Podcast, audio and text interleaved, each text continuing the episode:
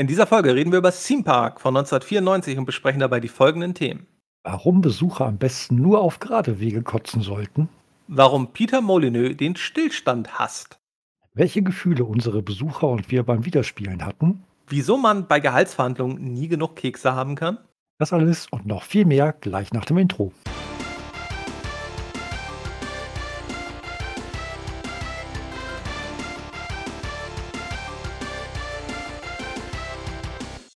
Heute geht es um Theme Park von Bullfrog, Jalk. Und wenn ich dich einmal so frage, was macht man in Theme Park? Ich möchte keine Klischees bedienen, aber hauptsächlich Kotze wegmachen. Also wenn wir das jetzt mal weglassen, also worum geht es in, es ist ja nicht der Kotz-Simulator 94, sondern? Er kommt nah dran, nein, aber ist ja nicht. Nein, also man baut einen Vergnügungspark oder mehrere kann man sogar bauen. Ja, man baut einen Vergnügungspark mit Buden, mit Fahrgeschäften, mit Animateuren, mit ja, was auch immer in Vergnügungsparks gehört. Und was ist das ultimative Ziel?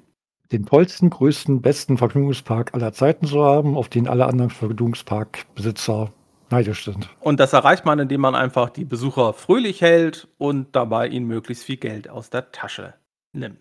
Erstmal vielleicht zu ein paar harten Fakten. Entwickler Bullfrog. Publisher war Electronic Arts. Entwickelt wurde das Spiel von unserem alten Bekannten Peter Molyneux. Hey. Und der zweite Entwickler, der zweite Mithauptentwickler, der auch in den Credits so mitgeführt wird, ist Demis Hassabis. Das Spiel erschien für alle möglichen Plattformen für den PC, für Sega Saturn, für Mega Drive, für Mega CD, für das Super Nintendo, für die PlayStation, für den Commodore Amiga, für den Commodore Amiga 1200, fürs Atari Jaguar, fürs 3DO. Später gab es eine Version fürs Nintendo DS. Die Version, die man mobil spielen kann, die schweigen wir lieber zu Tode. Und die Versionen unterschieden sich damals alle so ein bisschen. Ich habe das Spiel glaube ich, zuerst 1995 auf dem 486er meines Vaters gespielt. Ich kann mich zum Beispiel nicht an die Amiga-Version erinnern. Ähm, kannst du mir sagen, welche Version dir am ehesten bekannt ist? Ich kenne nur die Amiga-Version tatsächlich. Also von, von so, das war da damit und, und ja, das ist die, die kenne ich, habe ich damals im, im selbst kreierten Koop gespielt mit, mit, mit einem Freund. Einer war, war, hat immer gesagt, wir brauchen mehr, mehr Fahrgeschäfte. Der andere hat immer gesagt, nein, wir brauchen mehr Buden, weil Buden mehr viel mehr Geld bringen als Fahrgeschäfte. Ja, dann wurde, wurde immer der, der Park aufgeteilt. Links gab es immer die Fahrgeschäfte, rechts gab es immer die Buden. Okay, ist das denn so intelligent? Würdest du das sagen? Das, ähm, das so es hat funktioniert. Wenn man genug Verbindungswege hat, funktioniert das. Also hat damals jedenfalls funktioniert, ja. Vielleicht, vielleicht war es nicht der effektivste Weg, vielleicht war es nicht der profitabelste Weg, aber wir hatten relativ zufriedene Kundschaft. Es war auch einfacher mit, mit, den, mit den Reinigungskräften, weil meistens waren nur die Verbindungswege zugekotzt. Okay, das heißt, du hast keine allzu wilden Achterbahnen gebaut. Die finde ich bis heute zu frickelig. Die lasse ich meistens weg. Ich baue dafür immer total ausschweifende Kartstrecken. Kann ich verstehen. Aber dann gehen wir vielleicht einmal kurz einen Schritt zurück. Es wird ja vielleicht auch hier Leute geben, die haben Theme Park, also kennen die gar nicht. Also wir haben schon gesagt, man baut einen Themenpark und in diesem Themenpark kann ich als Erbauer kann ich halt unterschiedliche Sachen bauen. Das sind einerseits die Fahrgeschäfte, dann hat man die Buden, und dann kann man vor allem Kosmetisches bauen, also so den Park so ein bisschen verschönern. Dazu gehören auch Toiletten, kommen wir vielleicht nachher nochmal kurz zu, zu den Toiletten, weil die verschönern den Park nicht unbedingt nur. Dann baut man natürlich noch Wege, auf denen die ganzen Leute langlaufen. Zusätzlich hat man dann noch Mitarbeiter, die sich in unterschiedliche Bereiche einteilen. Das sind die Aushilfen, die mähen den Rasen oder putzen die Wege oder auch nicht. Dann die Mechaniker, die operieren Fahrgeschäfte oder auch nicht. Die Entertainer, die unterhalten die Leute, sorgen dafür, dass wenn zum Beispiel schlechtes Wetter ist, dass sie vielleicht Regenschirme haben. Zumindest einige Entertainer können das, weil wenn es regnet, ist es halt in so einem Open-Air-Freizeitpark ist halt dann nicht so geil. Da wirst du nass, finden die Leute nicht so gut. Dann wollen sie vielleicht nach Hause. Wir wollen sie ja möglichst lang da behalten. Da kann so ein Entertainer helfen. Oder auch wenn man mal lange Warteschlangen irgendwo hat, kann ein Entertainer helfen. Und dann gibt es noch Wachleute.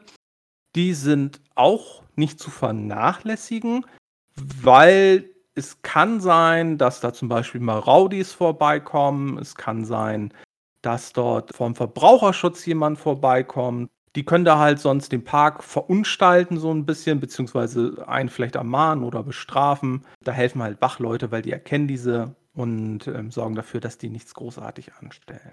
Wir haben jetzt gerade das Spiel angefangen und das Spiel fängt in der PC-Version. Ähm, ich glaube, die war sogar auch auf der ersten GameStar enthalten, wenn ich mich nicht irre.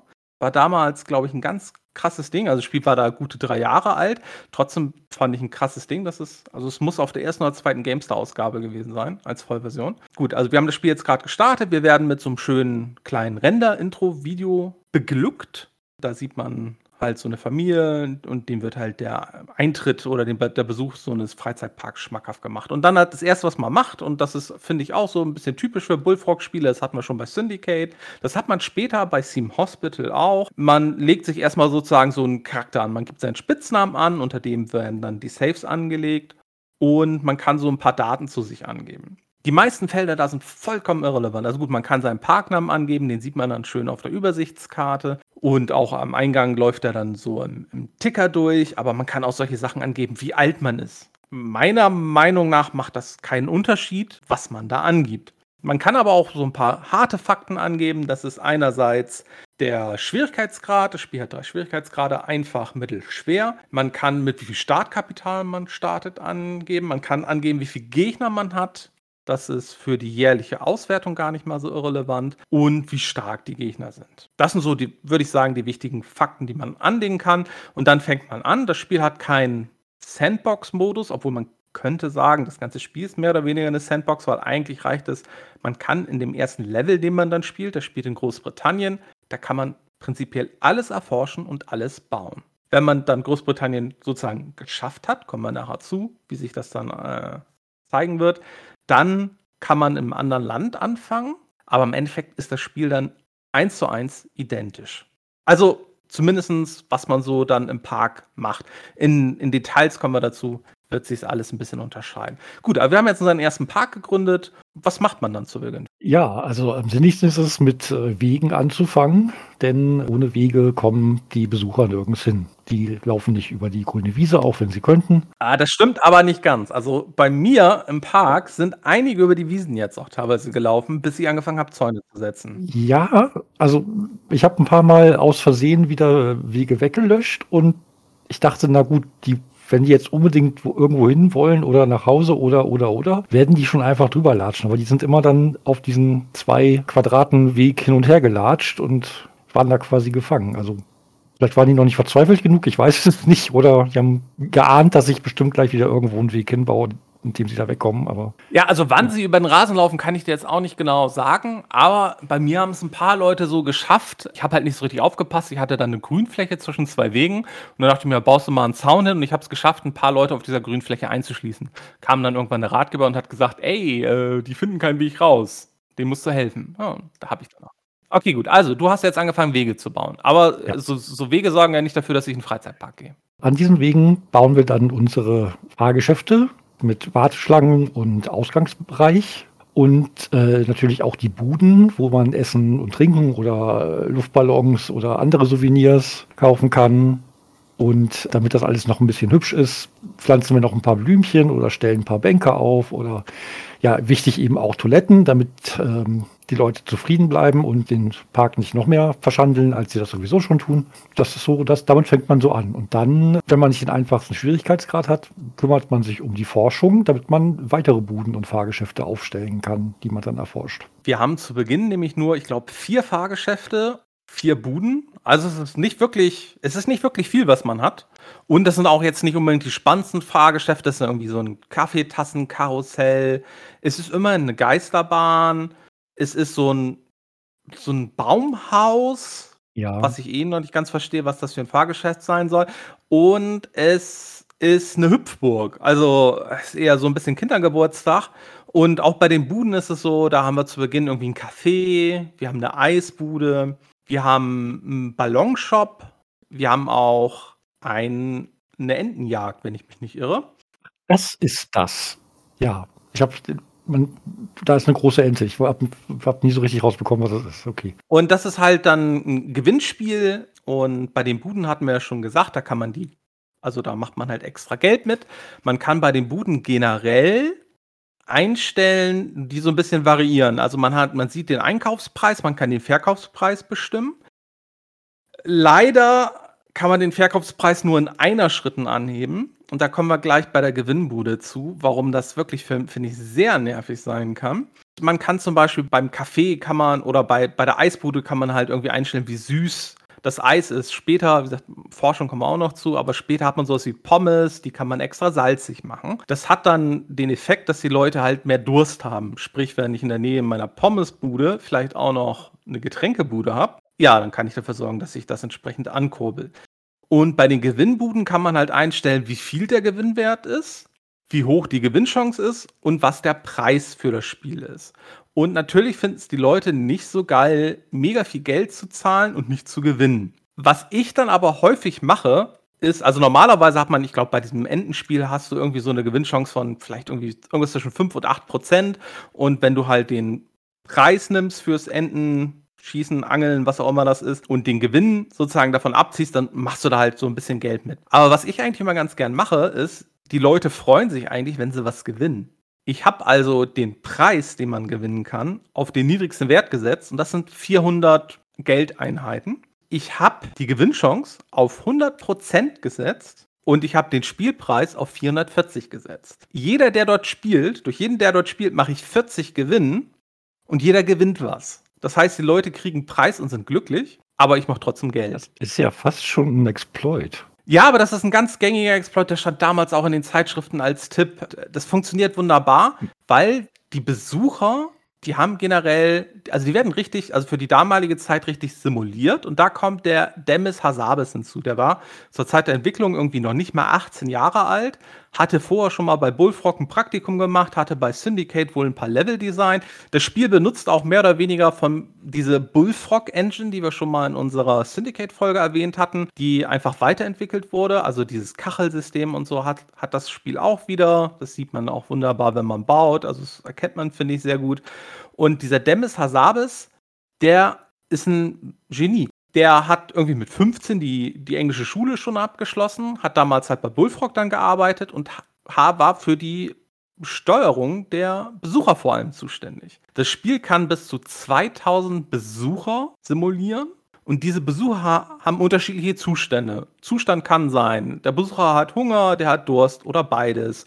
Vielleicht sucht der Besucher einen Ausgang, eine Toilette, er hat halt einen Sättigungsgrad, er hat Gefühle, also wie gelangweilt er ist, er kann negative Gedanken haben, wenn zum Beispiel das Essen. Mal angenommen, wir bleiben jetzt bei diesem Pommes-Beispiel, wir machen, wir erhöhen den Salzgehalt nicht nur ein bisschen, sondern erhöhen ihn ganz stark, dann schmeckt denen das vielleicht nicht. Mal angenommen, wir geben zu schlechte Gewinne raus, dann finden die die Gewinne vielleicht popelig. Die Gewinnchancen sind zu niedrig, das finden sie vielleicht auch nicht so gut. Die Preise sind so, finden sie nicht gut. Diese Leute haben sehr viele unterschiedliche Zustände und das Ziel ist es wirklich eigentlich, sie möglichst fröhlich zu halten, weil dann bleiben sie lange auch im Park und geben auch möglichst viel Geld aus. Sagt also, das Geld kriegen wir vor allem einerseits durch den Eintritt.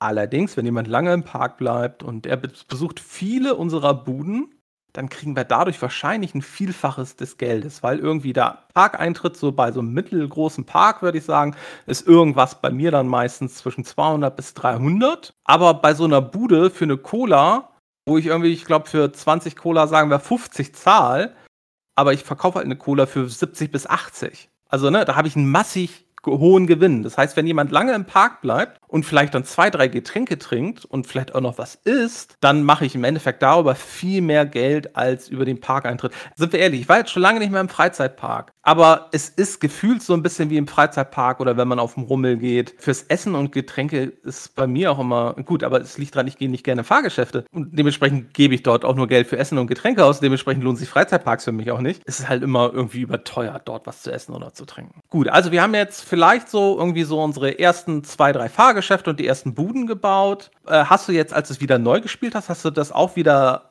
Nee, jetzt muss ich mich ja nicht absprechen und mir ist ja auch klar, dass, dass die Gäste alles wollen. Und deswegen habe ich das dann immer äh, so schön Ja, immer, immer abwechselnd. So eine, eine Bude, ein Fahrgeschäft, eine Bude, ein Fahrgeschäft. Und dann dazwischen dann noch mal irgendwo ein paar Toiletten, damit die Wege nicht so weit werden. In der Art. Und dann äh, muss man eben gucken. So, weil Deko, Deko ist ja auch, kann man auch nicht vernachlässigen. So, dann baut man hier noch so, so ein paar Beete hin oder äh, irgendwie irgendwas anderes Hübsches und stellt dann da noch seinen Animateur rein. Ich baue, ich habe festgestellt, ich baue eigentlich immer gleich. So, ich baue immer die erste Reihe zu und dann baue ich dann in die Tiefe. So, aber das liegt dann inzwischen weniger daran, dass ich denke, das ist ein, ein gutes Konzept, sondern es ist mehr, ich will jedes, jedes Fahrgeschäft und jede Bude vernünftig sehen können. So, ich könnte das ja auch so platzsparender bauen, aber dann überlappen die sich und dann habe ich da nicht mehr diesen also dann habe ich da einen Wuselfaktor, aber einen, der unübersichtlich wird. Ich baue ziemlich ähnlich. Ich vermute, dass unsere Parks größtenteils wirklich fast identisch aussehen. Reihenweise baue ich den Park von unten nach oben auf. Wie du gesagt hast, in der Regel eine Bude, ein Fahrgeschäft.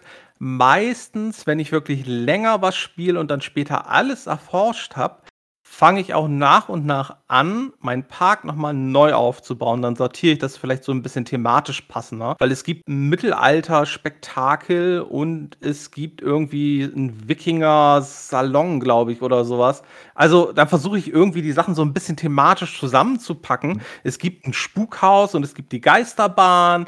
Später, wenn man die ganze Forschung macht, dann kriegt man auch irgendwie so komische Bäume, die so auch ein bisschen gruselig aussehen. Ne? Die, die stellt man dann auch irgendwie so nah aneinander dazwischen so ein paar Bäume die dann das Ganze thematisch abrunden. Aber ja, wichtig ist, finde ich auch, dass man genug Abstand zwischen den Reihen lässt. Wie du gerade gesagt hast, das wird sonst verdeckt, dann sieht man es nicht richtig. Das ist auch, finde ich, wenn man dann einen Weg baut, das ist auch, finde ich, schwer zu sehen. Hat man den Weg dort richtig gebaut? Was ich allerdings manchmal mache, ist, dass ich äh, sowas wie die Pommesbude und den Softdrinkstand oder den den Burger und den Softdrinkstand, die baue ich sozusagen manchmal auch auf einem Spot und dann erst wieder ein Fahrgeschäft. Mhm. Also die baue ich dann sozusagen in, also mehr oder weniger direkt hintereinander, binde sie nur kurz mit dem Weg an und dann, weil, wie gesagt, Pommes sind ein bisschen mehr gesalzen und dann wollen sie vielleicht dann noch eine Cola. Die Übersichtlichkeit, finde ich, ist auch sehr wichtig. Für, also auf jeden Fall aus meiner Sicht, weil ich finde, eine Sache, die nicht gut gealtert ist, ist die Steuerung im, in Bezug auf ja fast alles. Also ich habe ich hab, hatte am Anfang große Probleme damit, dass wenn du quasi ja sagen wir, du hast gerade einen Weg gebaut und willst dann danach irgendwie ein Fahrgeschäft anklicken, weil da irgendwas ist, worum du dich kümmern musst, dann hatte ich das ganz oft, dass, dass ich dann quasi irgendwo hinterm Fahrgeschäft noch einen Weg gebaut habe, aber den habe ich nicht mehr gesehen, weil ich nicht mitbekommen habe, dass ich ihn gebaut habe und aus irgendeinem Grund war dann dahinter ein Weg, der dann Sachen gemacht hat. Dass dann quasi die, die Wegbaufunktion auch noch gleichzeitig als Abrissfunktion wenigstens für Wege und Beete funktioniert, das, das hat die Sache dann auch nicht einfacher gemacht. Also es ist wirklich wichtig, dass man einigermaßen übersichtlich baut und auch weiß, was man jetzt gerade macht und wie man das beendet. Ich habe auch noch zwei Beispiele, wo die Steuerung aus heutiger Sicht wohlgemerkt nicht gut ist. Einerseits, ich will einen langen Weg bauen, der einfach nur gerade ist und ich will den mal ein Stück bauen versuch mal das gerade so runterzuziehen, dass du einen einspurigen Weg exakt baust, ohne dass du irgendwo in eine andere Spur gerätst. Ja. Funktioniert kaum. Da muss man halt immer wieder ran, da muss man die ganzen Felder einzeln mit der rechten Maustaste wegklicken. Anderes Beispiel, ich habe ein Fahrgeschäft gebaut. Man kann den Ein- und Ausgang bei einem Großteil der Fahrgeschäfte frei bestimmen. Es gibt so ein paar, da ist, ist es anders. Das sind sowas wie hier diese Ritterspiele, die Cowboy-Schau. Da gab es, glaube ich, noch eins. Eine Clown-Schau gibt es auch noch. Das ist der Eingang und Ausgang sind fest. Bei den anderen Geschäften kann ich allerdings den Ein- und Ausgang frei festlegen, außer bei den Bahnen, da ist Ein- und Ausgang immer sozusagen auf zwei Feldern nebeneinander. Warum ist das wichtig, dass man Ein- und Ausgang frei festlegen kann? Am Eingang, damit macht man in der, den baut man in der Regel nicht direkt am Weg, sondern man baut dort eine Schlange. Und man kann dann halt bestimmen, wie lang die Schlange wird. Und die Schlange baut man dann halt sozusagen bis zum Weg. Und dann können sich die Leute halt anstellen. Natürlich macht es keinen Sinn. Die Fahrgeschäfte haben natürlich auch so ein paar Einstellungen. Das eine ist die Kapazität. Das andere ist der Nervenkitzel. Dann haben sie sozusagen sowas wie eine Haltbarkeit. Und man kann generell das Tempo in den Fahrgeschäften verändern. Die Kapazität erklärt halt eigentlich, wie lang so eine Schlange sein soll. So eine Cowboy-Schau, wo dann vielleicht so 25, 26 Leute reinkommen oder so ein Irrgarten, wo auch 20 Leute reinpassen. Da kann man natürlich schon eine bisschen längere Schlange machen, weil wenn dann sozusagen eine Runde vorbei ist, dann kommen ja gleich ganz viele wieder rein. Und man will ja auch, dass die möglichst gut ausgenutzt sind, weil würde ich jetzt gar kein Schlangenfeld bei der Cowboy-Show machen, dann gehen da die ersten rein. Und wenn da nicht direkt einer dann auch wieder kommt und direkt reingehen will, dann startet die Cowboy Show für drei Leute. Ist ja auch irgendwie nicht ganz so praktisch. Wir wollen ja versuchen, die Geschäfte möglichst gut auszunutzen. Ja, der Nervenkitzel ist halt, ne, die Leute suchen halt Nervenkitzel und die wollen halt entertained werden und ne, dementsprechend so eine Hüpfburg ist halt vielleicht nicht so geil wie eine Achterbahn mit Loopings. Das Tempo bei den Fahrgeschäften, damit kann man halt auch ein bisschen spielen. Das kann halt den Nervenkitzel erhöhen. Man sollte halt schauen, dass es vielleicht nicht zu aufregend wird, weil sonst kommen die Leute aus so einer Achterbahn, die irgendwie aus zwölf Loopings und drei Korkenziehern besteht, da kommen die Leute garantiert kotzend raus. Ja. So viel Aushilfen kann man davor nicht abstellen. Und das Spiel ist halt sehr visuell und auch auditiv gibt es einem da echt eine krasse Rückmeldung. Also man, man sieht einerseits die Kotze auf den Wegen, aber immerhin kotzen sie nur auf die Wege, also sie kotzen nicht in die Beete. Also sie kotzen dahin, wo sie langkommen. Also bei mir haben sie nur auf die Wege gekotzt und vor allem deine Aushilfen können auch nur die Wege reinigen. Einerseits sieht das halt nicht so geil aus. Zweitens, wenn sich da Leute übergeben und mehrere Leute übergeben, ist es auch gern mal ansteckend. Dann fangen alle sich dort an zu übergeben. Ja. Und ich hatte das jetzt auch einmal, als ich es jetzt wieder angespielt habe. Ich wusste mir nicht anders zu behelfen. Ich hatte dort mehrere Aushilfen raufgehaut auf den Weg raufgehauen auf den Weg. Und die kamen aber nicht gegen an. Ich habe tatsächlich meinen Park einmal geschlossen. Das ist nämlich was. Der Park ist zu Beginn, ist ja geschlossen. Man kann dann halt bauen. Die Zeit läuft. Wie gesagt, vier Spieltempo, aber die Zeit läuft die ganze Zeit. Und man kann dann halt irgendwann seinen Park eröffnen. Dann kommt irgendwann ein Bus und der Bus bringt halt Leute und fährt sie halt auch später wieder weg. Und ich habe mir dann nur damit helfen können, dass ich den Park geschlossen habe. Dann gehen alle, die gerade im Park sind, zum Ausgang. Ich habe kurz gewartet, bis meine Leute anfingen dort rumzuputzen und habe den Park wieder geöffnet. Es war ein mega Verlust, aber ich kam gegen dieses Kotzen nicht an. Und was bei diesem Kotzen vor allem, das Spiel ist halt visuell, gibt es ein gutes Feedback. Man, man sieht halt auch immer, ob die Leute glücklich sind. Wenn sie von der Bude kommen, sieht man auch, wenn sie dort wenn sie bei einer Bude gespielt haben und was gewonnen haben, dann haben sie auch, oder sie haben einen Ballon gekauft, tragen sie einen Ballon in der Hand. Wenn es regnet und sie sind am Entertainer vorbeigekommen, der Regenschirme verteilt, dann spannen sie einen Regenschirm auf. Und, ne, aber es ist nicht nur visuelles Feedback, man kriegt auch ein Audio-Feedback. Und man hat dann dieses Kotzgeräusch. Ja. Und ich hatte halt wirklich bei diesem Spielstand, bevor ich den Park geschlossen habe, ich hatte nur noch dieses Kotzgeräusch gehabt, was dazu geführt hat, dass ich die Soundeffekte im Spiel stumpf ausgemacht habe für die Zeit. Es war nicht aushaltbar, dieses Geräusch. Das war echt richtig, richtig unangenehm. Also, also man kann das Tempo bei dem Fahrgeschäft, kann man auch variieren. Wie gesagt, kann für mehr Nervenkitzel sorgen, man sollte es nicht übertreiben. Es sorgt aber auch dafür, dass die Fahrger Fahrgeschäfte zerschleißen. Und wenn das passiert, kommt eigentlich ein Mechaniker die stellt man auch an. So ein Fahrgeschäft fängt dann an zu rauchen und an sich wird dann irgendwann der Mechaniker gerufen. Der kommt dann dahin, schließt das Fahrgeschäft, zieht da sozusagen einen Zaun einmal um das Fahrgeschäft rum, kloppt ein bisschen, baut den Zaun ab, das Fahrgeschäft wird wieder geöffnet. An sich funktioniert das total gut, außer dass es nicht immer funktioniert. Was passiert, wenn ein Fahrgeschäft raucht und kein Mechaniker kommt? Dann wird es ernst. Im schlimmsten Fall fliegt das Ding in die Luft und hinterlässt Trümmer, wo wir beide anscheinend noch keinen Weg gefunden haben, die zu beseitigen. Das ist dann quasi verbrannte Fläche, die wir nicht mehr für den Park nutzen können. Genau, da entstehen dann gerne so komische Steinhaufen und die kriegt man meines Wissens nach nicht weg. Und ja, man kann dann im Endeffekt den Zugang dann dazu abreißen, weil die Fläche hat sich erledigt. Da kann man dann vielleicht mit der Deko gucken, ob man noch was Schönes hinkriegt. Muss dann hoffen, dass man noch genug Platz im Park hat. Die Parks sind meines Wissens nach alle gleich groß. Das heißt, man hat auch nicht unendlich Platz, man kann nicht irgendwie Platz dazu kaufen und so, sondern man hat diesen fest vorgegebenen Platz und muss mit dem auskommen. Gut, also wir haben jetzt die Fahrgeschäfte, wir haben die Buden, wir haben Wege. Bei den Wegen gibt es noch eine Spezialität und da würde ich sagen, kommen wir auch wieder zu einer der Sachen, die recht gut, aber nicht perfekt funktionieren. Bei den Wegen hat man noch zwei Optionen. Man kann nämlich diese Option mit der rechten, diese Wegleg-Option kann man mit der rechten Maustaste anklicken und dann kann man entweder eine Einbahnstraße bauen. Bestes Beispiel, wann ich das mache. Ich habe ein Fahrgeschäft, da ist der Ausgang irgendwo und ich baue einen Weg zum Ausgang hin, der aber sonst gar nicht benutzt werden soll. Dann mache ich am Anfang dieses Weges sozusagen einen Pfeil in die Gegenrichtung, dass da möglichst wenig Leute so reinlaufen. Weil, wie gesagt, die Leute machen überall Dreck, weil was es in diesem ganzen Park nirgendwo gibt, ist ein Mülleimer. Also Leute kaufen eine Pommes, das heißt, sie schmeißen irgendwann den Müll weg.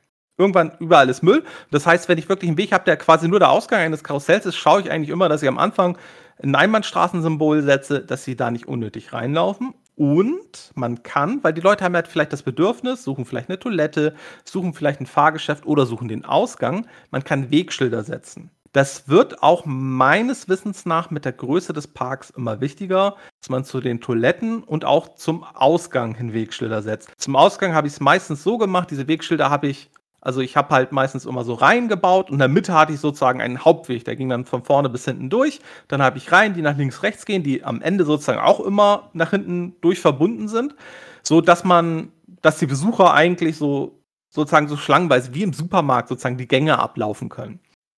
Und dann habe ich meistens mittig halt äh, ab und zu dann immer mal Schilder zum Ausgang gesetzt. Meistens auch in der Nähe von Toiletten auch jeweils mal so ein Schild zur Toilette. Fast nie Schilder gesetzt, vor allem keine Wiege, äh, Wegweiser in Richtung Ausgang, weil ich mal dachte, nee, nee, nee, die sollen wir schön selber suchen und vielleicht gehen sie dann nochmal aus brauchen nicht so lange und, und kriegen nochmal Hunger oder Durst und gehen nochmal an eine Bude. Ja, aber dann riskierst du, dass die Leute unglücklich werden, weil sie nach Hause wollen. Ja, aber das, das, war, das, war mir, das war mir immer egal. Also mein, mein Ziel war immer das meiste Geld. Mir egal, ob sie glücklich sind oder nicht. Aber die haben dann ja vielleicht auch kein Geld mehr. Vielleicht wollen sie ja auch deswegen nach Hause, weil sie haben ihr ganzes Geld ausgegeben.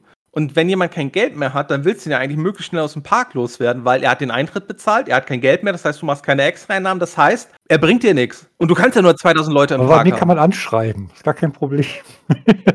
anschreiben kannst du auch im Spiel, ich glaube, du kannst ja auch Geld leihen. Also ja. das Spiel hat auch so ein paar Funktionen, die werden über den Schwierigkeitsgrad freigeschaltet, das hatten wir vorhin schon. Ja. Auf dem einfachsten Schwierigkeitsgrad ist es wirklich eigentlich nur ein schöner, so ein Parkbauspiel. Man kriegt dann mit der Zeit weitere Fahrgeschäfte, weitere Buden, weitere Deko-Sachen freigeschaltet, aber man kann es halt nicht beeinflussen. Mal, das ist nochmal ein Punkt, wo ich sage, auch nicht so gut äh, gealtert. Ähm, du hast ja vorhin gesagt, es gibt ein Tutorial. Ich finde, das ist relativ sinnlos, weil eigentlich erklärt das nur Sachen, auf die du in den ersten zehn Minuten auch von alleine kommen kannst. Also es erklärt, wie du Wege baust, es erklärt, wie du äh, Fahrgeschäfte setzt, wie du Leute einstellst. Ich glaube, das ist dann, dann ist es auch schon durch. Aber so diese äh, Sachen mit, hier ist dein Finanzfenster, da kannst du Kredite aufnehmen, da kannst du Anteile von anderen, anderen Parks kaufen. Da gibt es kein Tutorial für. Und da sitze ich, sitz ich heute noch vor und denke mir, wie war das hier noch? Wo muss ich denn? Weil das ist nicht selbsterklärend. Anders als die Baufunktionen, finde ich. Tutorials waren jetzt noch nicht unbedingt gang und gäbe. Also beispielsweise Syndicate, da gab es gar kein Tutorial da sind halt die ersten Missionen ein bisschen leichter. Ne? Und bring dich halt so nach und nach ins Spiel rein, weil du halt noch nicht so eine Waffenauswahl hast, die Gegner noch nicht so eine Waffenauswahl haben. Das erste Mal mit dem Persuader-Tron, da steht dann auch beispielsweise genau im, in der Missionsbeschreibung. Das Spiel hat dann schon ein Ingame-Tutorial, was du halt aktivieren kannst, aber eigentlich gilt hier wie bei allen Spielen noch aus den 90ern. Guck dir das Handbuch an. Im Handbuch, also werden die ganzen Menüs alle zumindest kurz erklärt. Viele Menüs sind aber halt auch erst ab einem mittleren oder höheren Schwierigkeitsgrad wirklich wichtiger. Ab einem mittleren Schwierigkeitsgrad kommt halt hinzu, dass man die Forschung hat. Es kommt dazu, dass man die Gehaltsverhandlungen hat mit seinen Angestellten. Und auf dem höchsten Schwierigkeitsgrad kommen zum Beispiel solche Sachen dazu, wie dann muss man sich um die Lagerwirtschaft kümmern. Also sprich, dass man genug Eis hat, genug Pommes etc. pp. Da kann man dann auch Aktien seines Parks und von anderen Parks kaufen. Aber ehrlich gesagt, der höchste Schwierigkeitsgrad lohnt sich meiner Meinung nach gar nicht. Dieser Teil des Spiels ist überhaupt nicht gut. Also es ist auch, finde ich, so typisch Peter Molyneux. Der hatte wahrscheinlich die Idee, oh geil, wir haben ja jetzt hier einen Freizeitpark, aber wir müssen irgendwie noch was für einen höheren Schwierigkeitsgrad machen.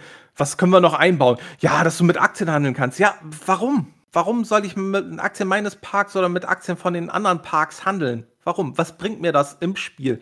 Eigentlich bringt mir das im Spiel nichts. Dieses Lagermanagement ist total scheiße es ist halt so, du kannst halt dann Sachen kaufen, du hast eine gewisse Lagergröße. Die Sachen, wenn du sie kaufst, sind nicht sofort da. Das ist theoretisch ganz gut umgesetzt, sondern die fliegen dann von oben langsam rein.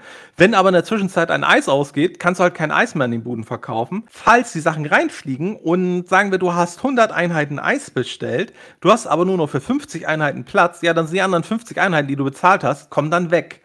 Das Lager kannst du halt über die Forschung dann später vergrößern.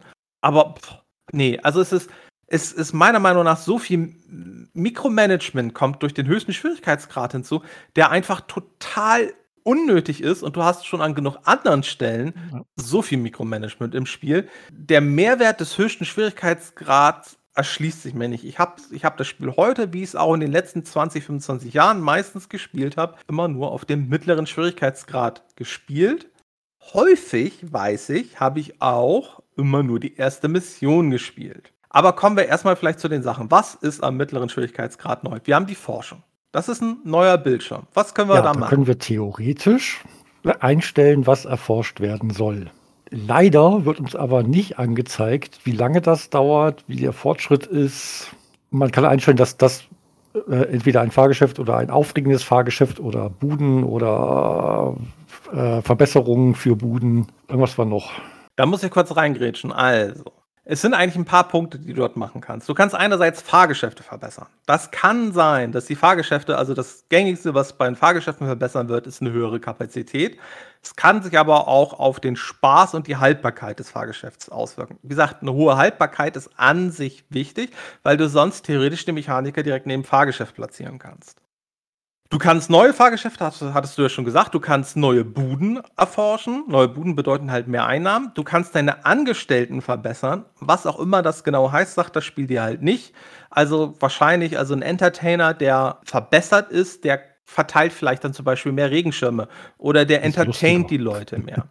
ja, eine Aushilfe, die besser ist, putzt besser die Wege oder mäht besser den Rasen. Du kannst, genau, neue Geschäfte hatten wir Angestellte verbessern und du kannst halt deine Busse und dein Lager vergrößern. Auf dem höchsten Schwierigkeitsgrad musst du dann noch den größeren Bus und das größere Lager auch kaufen. Auf dem mittleren kannst du das Lager, wie gesagt, komplett ignorieren und der Bus wird automatisch vergrößert. Größerer Bus bedeutet, es können halt gleichzeitig mehr Leute zu deinem Park gefahren werden. Neue Fahrgeschäfte sind dann halt sowas, also hatten ja vorhin schon zu Beginn diese Standardfahrgeschäfte, das es fängt dann irgendwie an, so ein Irrgarten. Da gibt es dann irgendwie so einen Flieger, also ein Karussell. Da gibt es dann irgendwelche Spiele, also so, so ein Cowboy, Clown und Ritterspiele. Die sind auch wieder total schön animiert. Du siehst in den Fahrgeschäften grob, wie viele Leute da drin sind oder ob da Leute drin sind. Bei der Ritterschau, ob da jetzt zwei oder 20 Leute drin sitzen.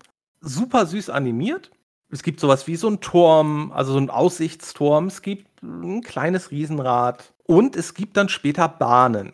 Die Bahnen haben was Besonderes. Was ist das Besondere bei den Bahnen? Ich weiß gerade nicht, worauf du hinaus willst. Du kannst Ach, die Bahn. Frei, ja, ja, das genau. Frei kannst bauen. selber, selber bauen. Du kannst sagen, wie, wie, äh, wie groß sie sind. Du kannst die Kurven einbauen. Du kannst die, ja, du kannst sie frei bauen. Du kannst, glaube ich, auch so sagen, wie viel, wie viel Wagen gleichzeitig unterwegs sind, teilweise. Es gibt auch eine Holzachterbahn, es gibt eine richtige Achterbahn und die richtige Achterbahn hat noch was ganz Besonderes. Und zwar kann man bei der, wenn man es erforscht hat, noch ein Looping oder einen Korkenzieher reinbauen oder halt mehrere. Dafür muss halt die Bahn richtig gebaut sein. Für ein Looping muss die Bahn von links nach rechts laufen, für einen Korkenzieher glaube ich von oben nach unten und halt mehrere Felder sozusagen gerade sein. Man kann bei der Achterbahn oder auch der Holzachterbahn kann man die Höhe auch einstellen. Bei sowas anderem wie einer Go-Kart-Bahn kann man es halt nicht. Äh, auch bei der bei diesen Wasserbahnen äh, kann man das halt nicht direkt, also die Bahn in der Regel im Kreis. Äh, es gibt auch eine Monorail, also eine Einschienenbahn. Und einige dieser Fahrgeschäfte wie das Go-Kart oder diese Monorail, da kann man mehrere Eingänge bauen. Und auch das hat wieder einen Vorteil, wenn man das weiß. Die Leute sind nämlich zum Teil lauffaul. Und wenn ich jetzt zum Beispiel eine Go-Kart-Bahn habe, die in meinem Park einmal über die ganze Länge rüber geht, dann kann ich dort einfach links, in der Mitte und rechts jeweils einen Eingang machen. Und dann nutzen die Leute teilweise auch die Go-Kart-Bahn, um einfach im Park sich hin und her zu bewegen. Über diese Mountain Rafting, das ist alles auf der gleichen Ebene. Also da ist man so ein Gummiballon, fährt man halt so durch so ein Wasserding. Da kann ich zum Beispiel auch Wege rüberbauen. Das sieht total süß, finde ich, aus. Also es ist echt es, ist schön. Und auch, wie gesagt, diesen Fahrgeschäften, man, man sieht auch so ein bisschen die Leute, wie sie drin animiert sind und wie viele Leute in so einem Fahrgeschäft sind oder wie viele Leute in der Achterbahn sind. Bei den Buden hatten wir gerade auch schon in der Forschung. Also, wie gesagt, da gibt es dann später also halt noch mehr Gewinnbuden. Da gibt es dann noch mehr Essensbuden oder halt so Geschenk, so mit Sach Kaufsachen Buden, Andenkenladen gibt es dann später auch. Das sind zum Beispiel Sachen, die baue ich immer ganz gerne am Parkeingang später. Wenn ich wirklich lange so ein Park spiele, reiße ich dann später wirklich viel, was ich zu Beginn gebaut habe, ab und baue es dann teilweise nochmal ein bisschen anders auf. Und dann baue ich zum Beispiel so einen Ballonladen, einen Andenkenladen und so baue ich dann auch gern direkt zu Beginn, weil die Leute sich dann gleich erstmal einen Ballon kaufen. Und das siehst du halt auch ja. wieder, ne? Und dann, dann weißt du halt, ja, geil, mein Ballonladen läuft gut. Vor allem, wenn du weißt, dann du hast bei deinem Ballonladen hast du auch wieder den Preis noch ein bisschen erhöht. Dann weißt du, ja, geil, dann machen wir Richtig. Ich habe festgestellt, also das ist wahrscheinlich rein subjektiv, und aber ich habe da einen Zusammenhang festgestellt. Leute, die sich am Anfang Ballon kaufen, benutzen die cooleren Fahrgeschäfte. In der Schlange zur Geisterbahn hat jeder einen Ballon in der Hand meistens und bei der Hüpfbock fast nie einer. Ein Ballon ist auch auf der Hüpfbock. Ich bin in der Geisterbahn eigentlich auch, aber. Ja, stimmt. ja, Punkt für dich. ich, ich weiß nicht, kann, kann sein, dass das auch wirklich, also das Spiel hat das auch alles so ein bisschen simuliert und der dafür Zuständige, der Demis Hassabis, hat da auch immer sehr viel dran experimentiert, weil er halt selbst gar nicht so sagen konnte, wenn er an diesem Parameter was ändert, worauf das alles Einfluss hat. Dieser Demis Hassabis, um nur mal kurz auf den zurückzukommen, der ist dann später in die KI gegangen und hat dann eine Firma gegründet, die wurde schon vor bald zehn Jahren, wurde die von Google für ein paar hundert Millionen gekauft. Hatte vorher studiert und noch einen Doktor gemacht und so einen ganzen Kram. Also war ein begnadeter Schachspieler, laut seinem Wikipedia-Eintrag. Und das war halt sein, sein Start damals und hat da wirklich viel Zeit rein investiert und hat das sozusagen immer weiter. Aber ich bin ja, bin ja dann bin ich ja eigentlich auch ein bisschen versöhnt wieder, weil wenn er selber nicht weiß, was, was, was da eigentlich im Hintergrund alles läuft, obwohl er es selber programmiert hat, dann ist das ja auch gar nicht so schlimm, wenn ich das alles nicht über, überblicken kann. Also wenn man so anfängt und man baut so wie gesagt, man baut jetzt die ersten drei, vier Fahrgeschäfte, baut dazwischen seine Buden. Dann muss man, finde ich, auch heutzutage immer noch sehr aufs Geld achten. Ich finde, es ist gar nicht mal so einfach, einen profitablen Park zu machen und gleichzeitig noch Forschung zu betreiben. Weil bei dieser Forschung, was wir noch nicht erwähnt hatten, man legt halt fest, wie viel Geld man monatlich rein investiert und man verteilt es dann halt zusätzlich zusätzlich auf diese unterschiedlichen Rubriken. Und dann ist halt wirklich die Frage, was ist einem zu Beginn wichtiger? Ich packe meistens zu Beginn ordentlich was in die Buden, weil sind mehr Einnahmen, neue Fahrgeschäfte. Ich packe gar nicht so viel in das Verbessern der Fahrgeschäfte, obwohl das, wie gesagt, nicht zu vernachlässigen ist, weil hat dann so ein Fahrgeschäft auf einmal eine höhere Kapazität, kannst du dort halt mehr Leute in der gleichen Zeit durchbringen was wie gesagt nicht schlecht ist, weil dann müssen die Leute weniger warten, sind sie wieder glücklicher. Vor allem bei, bei Geschäften, wo wirklich immer großer Andrang ist. Also bei so einer Hüpfburg ist das nicht so wichtig, finde ich. Da sind sowieso immer nur, was weiß ich, zehn Leute in der Stunde so gefühlt. Aber bei den Bahnen oder bei Sachen, die, die schneller fahren, da baut man dann eben auch längere Warteschlangen und dann bringt das eben auch mehr, wenn man die Leute schneller da durchbringt. Auch bessere Mitarbeiter sind vermutlich besser, weil das ist jetzt nur eine Vermutung das Spiel, hatten wir ja gesagt, sagt einem ziemlich viel. Also gerade über die Besucher kriegt man ziemlich viel raus. Aber es gibt so ein paar Sachen. Also es gibt auch so eine Übersicht, da siehst du halt, wie prozentual gesehen, wie viele deiner Besucher glücklich sind, neutral, unzufrieden. Und unten drunter siehst du, was deren Bedürfnisse sind, die sie jetzt als nächstes stillen wollen. Und da siehst du, also da sehe ich bei mir zum Beispiel ganz häufig Essen, Trinken, ja, Essen ja. oder Trinken. Manche dann zum Beispiel Exit oder Toilette oder sowas. Äh, man kann sich auch die Besucher einzeln anklicken und kann sich die dann auch sozusagen öffnen und dann kriegt man noch ein bisschen mehr Info, wie zufrieden die sind und man sieht, man kann dann so ein bisschen mit ihnen rumlaufen sozusagen, ihnen folgen. Das ist alles ganz spannend. Da kann man theoretisch ganz viel rauskriegen über seinen Park und was gut funktioniert. Es gibt aber so ein paar Sachen, da gibt einem das Spiel, finde ich, nicht so richtig, nicht so richtig eine Rückmeldung. Und eine der Sachen, wo mir das Spiel viel zu wenig Rückmeldung gibt, ist bei der Deko. Mhm. Überall, ich habe jetzt auch mehrere alte Tests gelesen, stand, dass die Deko des Parks, hm, das ist alles wichtig und so. Aber das Spiel gibt mir nirgendwo eine Ansicht, die ich gefunden habe, wo ich irgendwie sehen kann, hey, hier hinten in dieser linken Ecke, da links unten, da muss ich jetzt vielleicht noch irgendwie was machen, weil die Leute halt nicht so glücklich sind. Es gibt ein paar Sachen, die sind offensichtlich. Zu Beginn hat man auch bei der Deko nur ganz wenig die Sachen erforscht man in der Regel recht schnell. Ich packe zu Beginn auch immer sehr viel in die Forschung von Deko, aus dem einfachen Grund, man hat zu Beginn nur Plumpsklos. Plumpsklos sind total blöd und man sollte ein Plumpsklo nie, nie, nie in ein, direkt neben ein Essensgeschäft bauen. Ich gehe meistens dazu über, dass ich gerade zu Beginn ziehe ich sozusagen, man hat in seinem Park ja dann schon so einen leicht vorgelegten Weg. Ich baue meistens noch ein bis zwei Felder an und fange dann erst in die Seite zu bauen und baue dann sozusagen die Toiletten zu Beginn immer noch einen Weg wieder nach unten, baue dort die Toiletten hin und zu Beginn hast du schon Rosenbäume. Die duften halt schön. Und das kann wohl helfen, dass dieser unangenehme Geruch der Plumpsklos halt nicht auffällt. Warum ich aber viel Geld zu Beginn auch immer regelmäßig in Deko packe, ist ganz einfach es gibt zwei bessere Toiletten. Es gibt die normalen Toiletten, die haben scheinbar keinen negativen Effekt und es gibt die Luxusklos, da ist es sozusagen total geil raufzugehen. Und die kann man dann theoretisch auch mehr oder weniger direkt neben eine Essensbude packen. Ich packe sie meistens eher immer ja irgendwo in die Nähe von meinen Fahrgeschäften oder wie gesagt irgendwo einfach irgendwo hin dann. Das geht dann eigentlich ganz gut, aber wie gesagt, ich sehe sonst nirgendwo richtig, welche Auswirkungen Deko hat. Es gibt auch bei der Deko, wenn man das komplett durchforscht, gibt es einen Brunnen. Und da habe ich in den Tests die geilsten Sachen drüber gelesen, dass es irgendwie, dass die Leute Geld reinschmeißen und dass es sich lohnt, die regelmäßig auszuräumen. Habe ich nichts von mitbekommen, als ich es jetzt wieder angespielt habe. Wusste, war mir damals auch nicht so bekannt, dass es so einen Effekt hat. Meiner Meinung nach sehen die wohl nur schön aus. Aber wie gesagt, nirgendwo in diesem Spiel sehe ich, wie, wie schön ist die Gegend hier. Und da, dann ziehe ich mal eben kurz einen Vergleich zum neueren Theme Park Spiel. Das wäre Parkitect von vor ein paar Jahren, was sehr viel von Theme Park, würde ich sagen, übernommen hat. Allein schon der Grafikstil. Da kann ich mir eine Ansicht anzeigen lassen, wie schön mein Park ist. Da sehe ich auch warum Leute es in einigen Gegenden nicht schön finden, weil die finden zum Beispiel nicht schön, wenn sie Mitarbeiter sehen, die arbeiten. Ja, das ist auch nicht so, dass ich sagen würde, ja gut, das ist jetzt aber von 94, da war das alles noch nicht möglich. Also es gibt ja eine Minimap und ich glaube ja, ohne viel Aufwand hätte man ja irgendwelche Zahlenwerte, die Dekoobjekten, wahrscheinlich haben sie die auch im Hintergrund, äh, zuweisen können.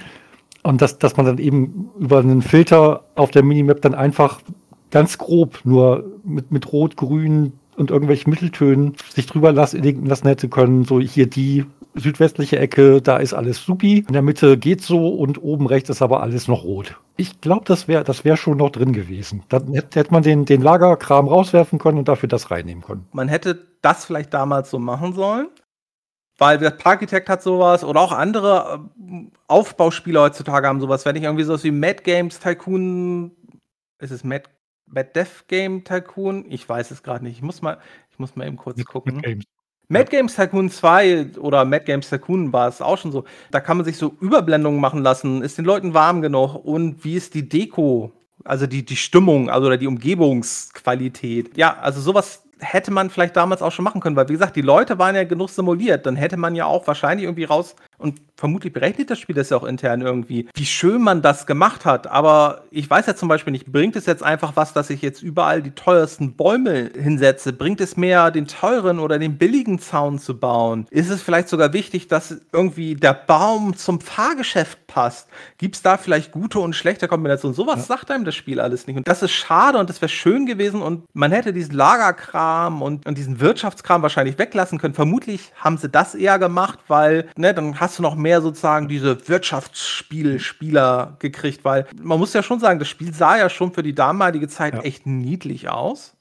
Ne? Und putzig animiert und es hat sich wohl auch besser verkauft in Zielgruppen, die sie gar nicht so im Schirm hatten. Also es haben wohl auch ältere Spieler und auch wohl mehr Frauen das Spiel gespielt, als sie eigentlich gedacht haben, weil es halt dieses Aufbau-Ding war. Das war ja auch, wie gesagt, damals recht neu. Ne? Also Peter Molyneux hat ja sonst immer diese Gott, also ist ja bekannt für diese Gott-Spiele wie Populus äh, und später weniger erfolgreich Godus und sowas. War auch Black and White. Und Syndicate war ja, na gut, da war man jetzt nicht ein Gott, aber man hatte seine Agenten gesteuert und so einen ganzen Kram. Und das war ja, ne, also ich, hier würde ich sagen, haben sie ja doch schon irgendwie so, es war halt niedlicher, es war so ein bisschen Aufbaukram. Es ist, hat so, also was, was mir immer noch so ein bisschen fehlt, wenn ich ein Fahrgeschäft baue, dass es so wie bei Siedler sozusagen beim Hinstellen mhm. erst aufgebaut wird. Das, das ist nicht da. Würde ich zum Beispiel sehen, wie meine Deko wirkt, das wäre halt super toll gewesen. Weil sie haben ja teilweise wirklich Sachen mit reingebaut, die fand ich waren extrem fortschrittlich. Also zum Beispiel, wenn ich ein Fahrgeschäft baue und die Steuerung ist manchmal ein bisschen frickelig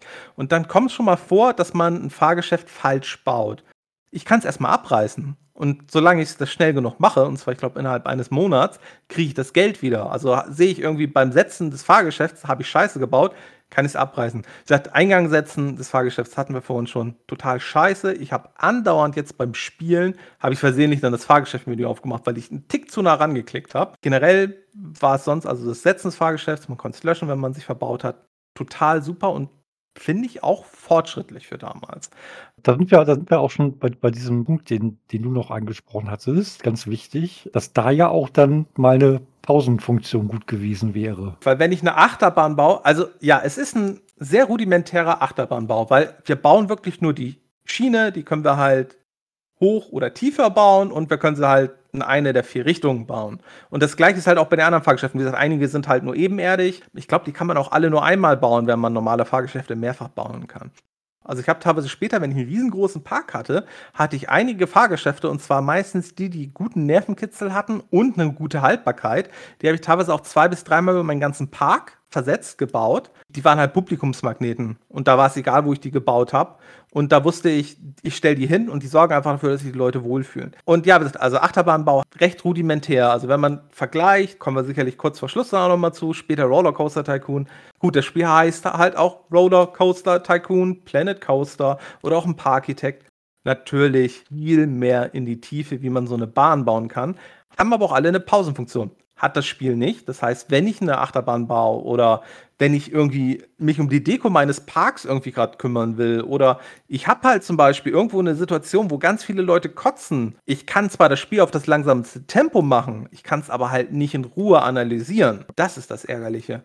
Das ist das Einzige, was man machen kann, wenn man halt merkt, scheiße, ich brauche jetzt ein bisschen Zeit und muss irgendwie verstehen, warum ich, warum da gerade alle kotzen. Das Einzige, was man machen kann, ist direkt speichern. Man nimmt sich die Zeit, das zu analysieren, guckt vielleicht, wie man es lösen kann, lädt den alten Spielstand und setzt die Lösung sofort um beim niedrigsten Tempo. Du hattest ja gemutmaßt, dass das vielleicht so ein Bullfrog-eigenes Ding ist. So Spiele ohne, ohne Pausenfunktion. Ja, Populous. Aber, aber ich überlege gerade. Syndicate, so Steam Hospital, Dungeon Keeper, aber hatte denn, hatte denn zum Beispiel das, das erste Dingens, wie heißt es denn noch, SimCity, das ist ja noch ein paar Jahre älter. Und ich überlege gerade, hatte das eine Pausenfunktion während, mit, in der man dann bauen konnte. Vielleicht war das einfach damals noch so Standard, dass es technisch vielleicht nicht ging oder generell nicht gemacht wurde. Ich glaube, ein Siedler 1 hat das auch nicht. Wie ich mir jetzt teilweise am PC geholfen habe, selbst wenn er die Good Old Games Version, die wunderbar eigentlich in der dort mitgelieferten DOS-Box funktioniert, wenn ihr die spielt. Mein, meine stürzt ständig ab. Okay, also ich habe jetzt mein, also ich glaube, meine ist einmal abgestürzt. Da gebe ich aber auch zu, da hatte ich zwischendurch auch einmal gecheatet, um mir alle Fahrgeschäfte zu holen. Und das Cheaten funktioniert dort über ähm, Nutzerkürze und dann kann man eventuell über Tastenkombination sich Geld oder alle Fahrgeschäfte cheaten. Aber ähm, was ich gemacht hatte, war, ich habe teilweise die Cycles, in der die DOS-Box läuft, einfach ein bisschen runtergestellt, wenn ich gerade mal was zum Analysieren hatte. Weil, wie man hat zu Beginn so ein bisschen Geld und das wirkt immer alles total einfach, aber ich finde, es ist echt nicht so leicht, einen funktionierenden Park aufzubauen. Und ich habe meistens den Gewinn, den ich gemacht habe, war, es gibt am Ende des Jahres eine Bewertung. Und wenn man richtig gut ist, die Bewertung ist nach unterschiedlichen Kriterien. Die Kriterien sind, man ist der Reichste, es, es gibt den größten Nervenkitzel, die meisten Features, die höchste Zufriedenheit, größter Park, freundlichster Park. Dann kann man, wenn man da die Top-Plätze hat, kann man 5.000 oder 10.000 Geldeinheiten kriegen. Zusätzlich gibt es dann auch noch irgendwelche Pokale für die größte Achterbahn und sowas. Das bringt aber, glaube ich, alles kein Geld. Und tatsächlich habe ich meistens dann nur Geld gemacht. Das, was ich an Gewinn gemacht habe und dann vielleicht für die Forschung hatte, war halt das Geld, was ich darüber bekommen habe. Mehr, mehr Geld hatte ich nicht. Weswegen ich dann jetzt auch teilweise jetzt wirklich das Spieltempo massig, also wirklich auf Maximum gestellt habe, die ganze Zeit, weil ich halt gesehen habe, ich mache irgendwie nur so minimal Gewinn. Entweder konnte ich den Gewinn in neue Fahrgeschäfte oder neue Buden packen oder in Forschung. Und ich musste dann halt immer sozusagen das Geld hin und her shiften. Ich habe es nicht geschafft, als ich es jetzt wieder angespielt habe, auf dem mittleren Schwierigkeitsgrad, einen Park wirklich zu haben, der massig Geld abwirft. Obwohl ich halt, wie gesagt, mit einfachsten Startbedingungen gespielt habe, also sprich das meiste Kapital hatte. Und dann hast du ja auch noch das Problem, deine blöden Angestellten wollen ja auch noch alle paar Jahre Geld ja, haben. Ja, ja, das ist auch noch. Und diese Gehaltsverhandlungen, ähm, also erstens können sie scheitern. Was passiert dann? Dann streiken die Angestellten. Dann stehen die vor dem Park und da macht keiner sauber, dann repariert keiner die Geschäfte. Was kann man dann also machen? Wenn dann ein Geschäft anfängt zu qualmen, kann man, also man kann die Fahrgeschäfte deaktivieren. Und das ist dann das Einzige, was man machen kann.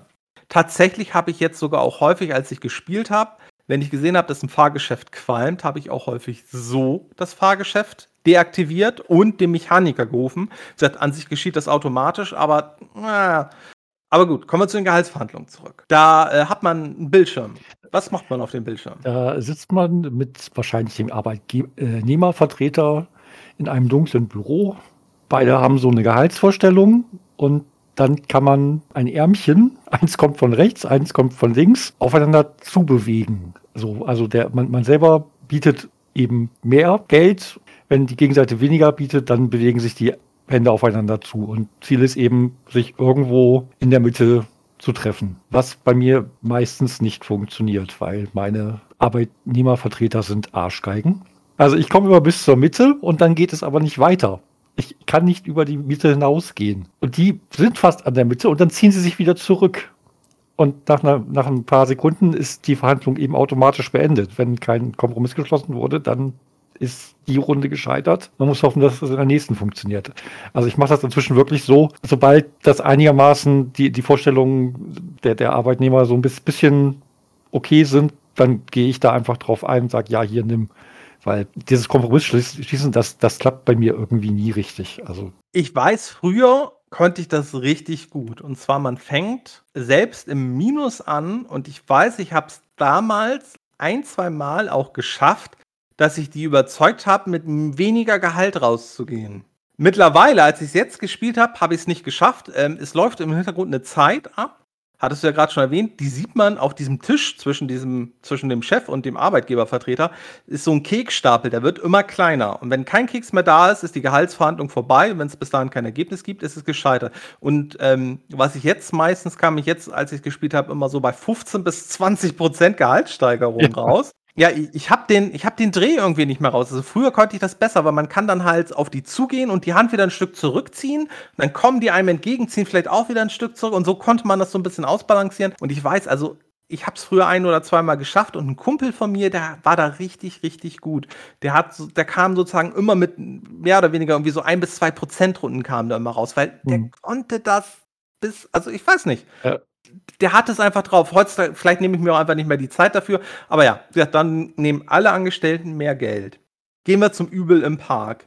Und zwar was, wenn man auf mittleren Schwierigkeitsgrad spielt, einem eigentlich die größte Arbeit macht. Das sind die Angestellten. Fangen wir an mit den Wachleuten, weil das sind die harmlosesten. Da stelle ich in der Regel mal ein paar am Eingang an. Später, wenn ich einen größeren Park habe, meistens halt auch noch mal irgendwo zwischendurch stelle ich welche hin. Und dann hoffe ich halt, dass sie entweder die Rockerbanden die kommen wohl, vor allem wenn der Park eh schon so ein bisschen, wenn Leute überall kotzen und so und überall Müll rumliegt, dann kommen wohl auch vielleicht mit Rockerbanden vorbei und dann sieht es halt nur noch schlimmer aus. Dann gibt es die Entertainer, die gibt es halt in unterschiedlichen Preisstufen. Wie gesagt, bei einigen steht mit bei, dass sie halt bei Regen Regenschirme verteilen. Das sind eigentlich immer meine Liebsten. Sonst sehe ich aber auch nicht so direkt, was der Unterschied zwischen dem Entertainer A und B ist. Der eine kostet halt irgendwie vielleicht das zwei- oder dreifache vom anderen, verteilt vielleicht Regenschirme, aber sonst sehe ich auch dort wieder nicht, wo ist den Leuten langweilig oder sowas. Ne? Das dann könnte ich, ne, dann könnte man heutzutage vielleicht sagen, ja, zeigt man an und dann stellt man da noch mal einen Entertainer hin. Weil, ne, wo ist den Leuten langweilig? Wahrscheinlich, wenn sie irgendwo drei Stunden in der Schlange stehen. Mechaniker hatten wir ja schon, ne, die platziert man einfach irgendwo im Park. Die werden dann an sich gerufen und wenn man Glück hat, geht der Mechaniker hin, der am nächsten dran ist. Wenn man direkt sieht, dass ein Fahrgeschäft, wie gesagt, qualmt, am besten hin, eben Mechaniker rufen, man kann, und das ist nämlich eine Komfortfunktion, und das ist was, was mir irgendwie in Syndicate damals immer so ein bisschen ge gefehlt hat. Man hat oben rechts am Monitor, in der PC-Version, kann man seine Aushilfen, seine Entertainer und seine Mechaniker auswählen. Und man, man wählt dann immer irgendwie einen aus. Also ich glaube, man wählt die nacheinander aus. Dann kannst du die auswählen und du kannst die hochheben und dann kannst du die auch direkt zum Fahrgeschäft packen. Und wenn du Glück mhm. hast, geht dann der Mechaniker, den du gerade hochgehoben hast und neben dem Fahrgeschäft, was schon den Mechaniker gerufen hat, platziert hast, wenn du Glück hast, geht er dahin und repariert's. Wenn du das Gefühl hast, es dauert zu lange, wie gesagt, am besten das Fahrgeschäft stoppen. Fahrgeschäfte altern auch mit der Zeit und dann gibt einem der Ratgeber auch wieder den Tipp, hey, du solltest ersetzen. Spätestens dann sollte man das auch machen und sich vielleicht überlegen, ist das Fahrgeschäft, lohnt es sich, das wieder neu anzuschaffen und sonst einfach abreißen. Du kannst sonst direkt daneben einen Mechaniker platzieren. Ich hatte jetzt hier, als wir das Dokument angefangen hatten, hatte ich hingeschrieben, dass ich, weil ich mich nicht mehr erinnere, wie ich es früher gemacht habe, zwei bis drei, also pro Mechaniker zwei bis äh, drei bis vier Fahrgeschäfte hatte. Jetzt im Laufe des Spiels kam ich drauf, ja, besser pro zwei bis drei Fahrgeschäfte im Mechaniker. Es dauert sonst einfach zu lang, bis da einer ist. Aber ich habe das jetzt leider nicht mehr gefunden, beziehungsweise äh, vielleicht gibt es das auch gar nicht. Fahrgeschäfte Mechanikern direkt zuweisen, gegen in dem Teil noch nicht, oder? Oh, das weiß ich ehrlich gesagt nicht. Ich habe mir zwar auch das Handbuch angeguckt, aber tatsächlich habe ich es auch nicht ich glaube, das ging nicht. Also, ich weiß weiß bei späteren Themepark-Teilen, da konntest du quasi ein Gebiet markieren und sagen: „Hier, alles, was da drin ist, fällt unter deine Zuständigkeit“ und Ich weiß, es geht bei den Aushilfen. Die Aushilfen haben zwei Möglichkeiten. Man kann die auf aufm Rasen setzen, dann mähen sie die ganze Zeit schön Rasen. Keine Ahnung, ob das überhaupt was bringt. Oder man setzt sie auf den Weg und dann putzen sie. Ja. Aber setze ich einfach nur so meine Aushilfen auf den Weg, laufen die irgendwie durch den Park das führt auch gern mal dazu, dass du an einer Stelle zehn Aushilfen hast, oben rechts im Park und unten links kotzen sie alle hin. Geht keiner hin. Klappt ja alles super im Park. Was kann man aber machen? Man kann Wegpunkte setzen. Ich habe es auch wieder gemacht und ich habe mich nach einiger Zeit gewundert, warum ist denn hier trotzdem alles zugekotzt? Ich habe ja doch irgendwie eine Aushilfe pro Weg gemacht. Meistens habe ich die auf der einen Seite, also einen Weg nach links laufen lassen, dann nach oben, den Weg nach rechts zurück, wieder nach unten, dass sie so einen Kreis hatten. Ich glaube, man kann irgendwie ein paar Wegpunkte den setzen. Dann sieht man auch, auf welche Felder die dann abgehen. Die sind dann so komisch schraffiert. Aber wenn man die um zu viele Ecken laufen lässt, kommen die durcheinander. Und bei mir hatte ich das dann so, dass ich mehrere Aushilfen hatte, die irgendwie die ganze Zeit über drei Felder immer nur im Kreis liefen, obwohl die halt eine, eigentlich eine komplette Runde hatten. Ja, was habe ich dann im Endeffekt gemacht? Ich habe denen die einfachsten Wege gegeben, die man ihnen geben kann. Und zwar von der Mitte nach links. Und dann hatte ich einen, der von unten nach oben ging. In der nächsten Reihe wieder einen von der Mitte nach links. Einen, der von unten nach oben ging am Rand und so weiter. Das klappt dann halbwegs. Trotzdem habe ich zusätzlich meistens noch ein paar Aushilfen, die ich einfach wild durch den Park laufen lasse, weil je größer so ein Park wird, irgendwann halte ich mich nicht mehr an mein Aufbaumuster so ganz. Also spätestens, wenn ich dann anfange, diese Wasserbahn oder sowas zu bauen oder du baust dann die Go-Kart oder Achterbahn, die ist dann halt manchmal mehr als so eine Wegbreite lang. Da musst du die Aushilfen auch mal wieder anpassen und so. Ja.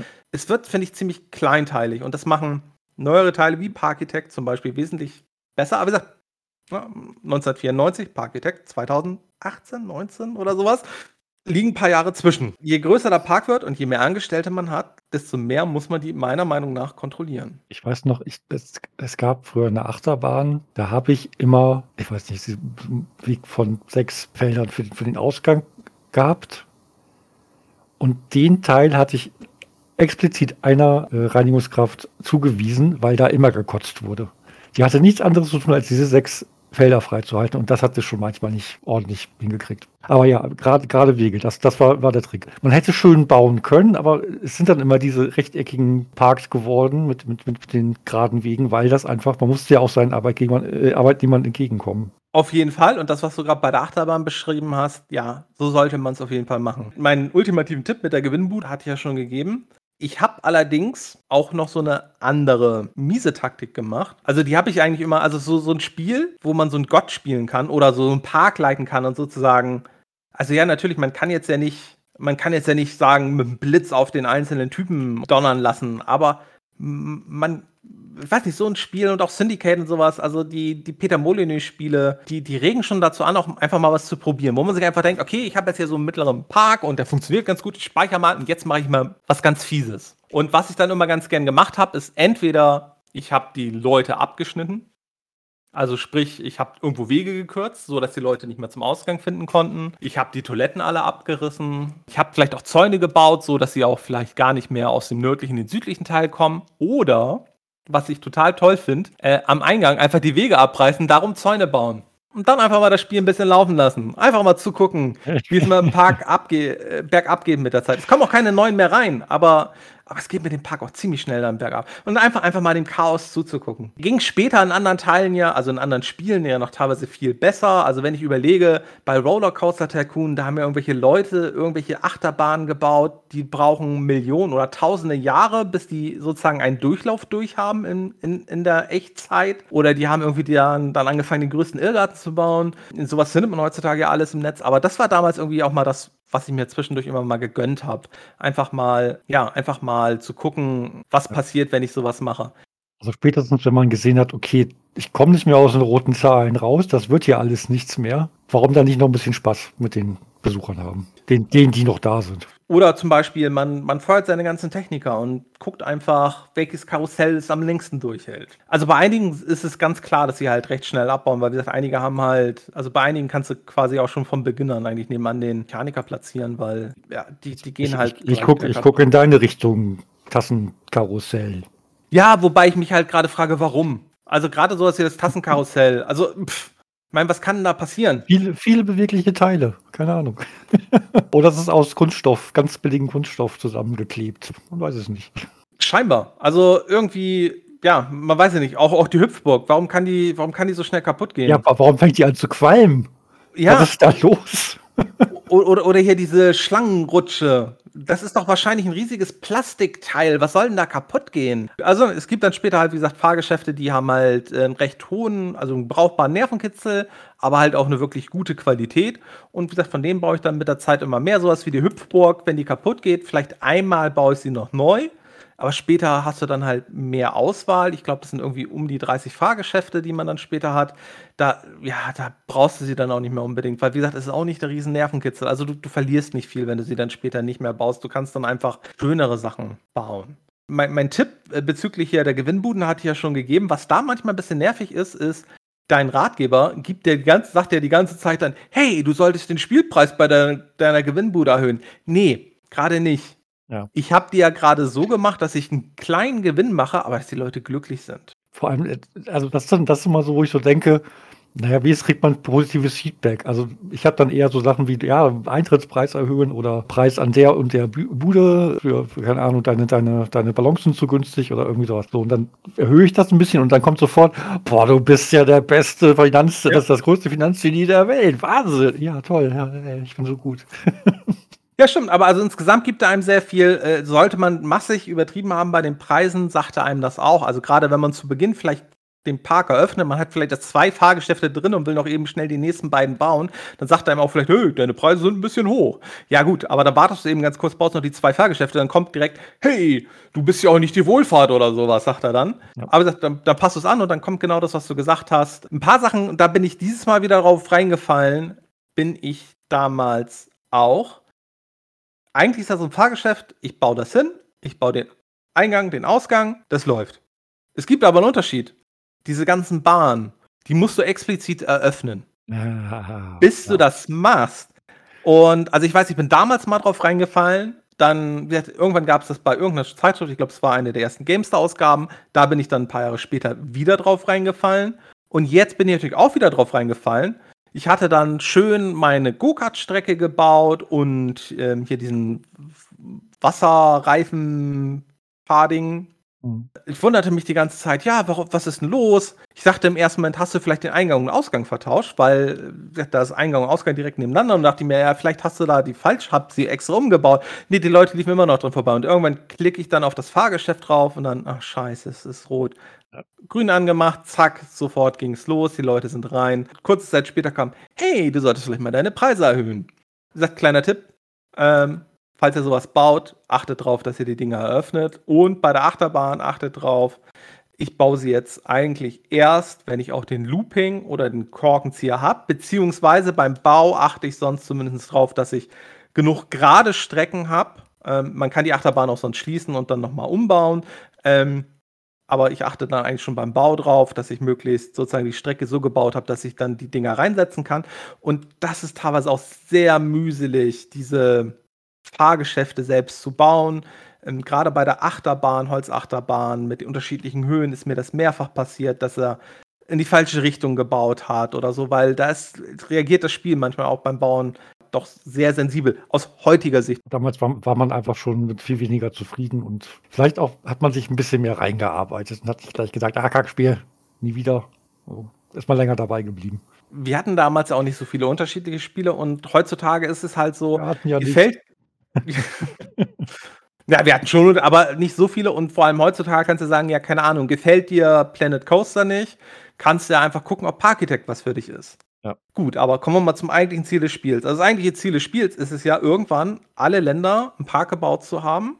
Habe ich nie geschafft. Vielleicht habe ich, hab ich meinen ersten verkauft bekommen und einen zweiten aufgemacht, aber bestimmt keinen dritten also diese Länder unterscheiden sich auch irgendwie so minimal. Und zwar in den Kosten, die du, also in dem Geld, was du haben musst, um in einem Land bauen zu können. Das mhm. heißt, in der Regel, wenn du deinen ersten Park verkauft hast, kannst du vielleicht, wenn du Glück hast, entweder in Skandinavien oder in Afrika einen Park bauen. Ähm, dann gibt es halt, ins, unterscheiden sich insgesamt in der Bevölkerungsanzahl, also wie viele Besucher in deinen Park kommen können, in der Inflationsrate, die dann vielleicht auch einen Einfluss auf die Gehaltsverhandlung hat.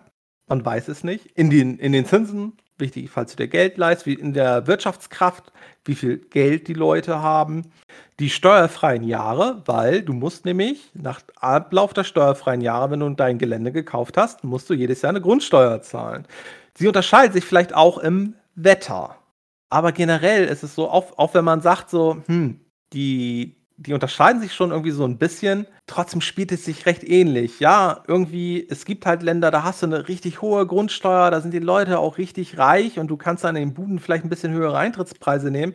Aber wie gesagt, du zahlst dann für die Grundsteuer mehr. Das heißt, du musst halt gucken, dass du gegen Ende des Jahres genug Geld auf dem Konto hast. Oder dass du halt gut genug warst, dass du am Ende des Jahres halt genug Boni durch die Auszeichnung bekommen hast. Trotzdem würde ich sagen, die Langzeitmotivation, und das war auch damals schon so ein bisschen in den Tests, dachte erst, die Unterschiede in den Tests sind darin begründet, dass, keine Ahnung, vielleicht die Super NES-Version besonders gut war und die Mega Drive-Version nicht so gut. Oder, oder dass die Amiga-Version zum Beispiel, die war ein bisschen abgespeckt, die hatte weniger Fahrgeschäfte. Du hattest, glaube ich, nicht diese Komplettübersicht. In der PC-Version hast du zwei Grafikmodi, VGA und Super VGA, wobei es sich lohnt, zwischen beiden hin und her zu schalten. Super VGA siehst du wesentlich mehr, aber wenn du einfach gerade noch ein bisschen zugucken willst, ist, finde ich, der VGA-Modus schöner, weil du viel näher dran bist. Aber in diesen Tests siehst du teilweise auch, warum das unterschieden wurde.